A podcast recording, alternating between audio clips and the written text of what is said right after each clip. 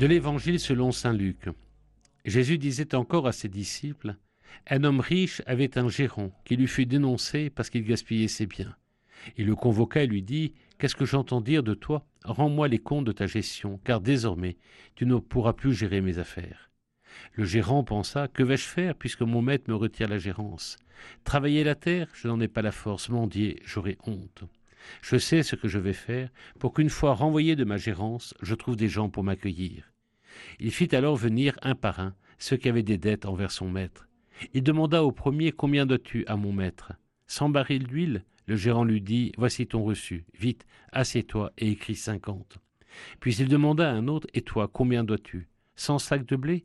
Le gérant lui dit Voici ton reçu. Écris quatre-vingts. Ce gérant trompeur, le maître fit son éloge. Effectivement, il s'était montré habile, car les fils de ce monde sont plus habiles entre eux que les fils de la lumière.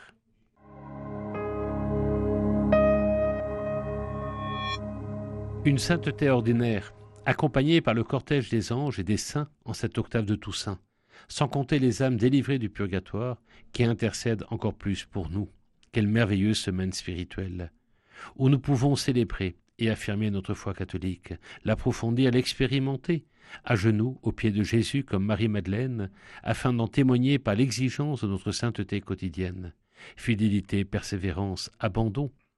Et puis l'exigence quotidienne d'être du ciel, de vouloir finalement, par notre tenue de disciple, devenir toujours mieux missionnaire, faire l'expérience quotidienne de la présence du Maître de l'impossible, le vainqueur de la mort, en en faire notre compagnon de route, chasser tout ce qui vient polluer notre intelligence, notre mémoire, notre corps, notre esprit, tout ce qui dégrade notre sainteté, nous rappelle souvent le cardinal Sarah.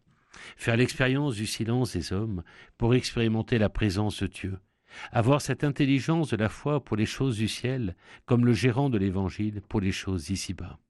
Vouloir réorienter toutes les choses d'ici-bas vers les réalités du ciel, nous rappelle inlassablement le Concile Vatican II. Et mon Dieu, il y a urgence. Non pas de louer la malhonnêteté du gérant, mais simplement dire sa capacité humaine à faire fructifier les choses. Pourquoi ne pas avoir cette même habileté pour faire grandir le bon Dieu dans mon existence? Je veux voir Dieu le voir de mes yeux. Joie sans fin des bienheureux, je veux voir Dieu. Chantons-nous dans l'école du scoutisme.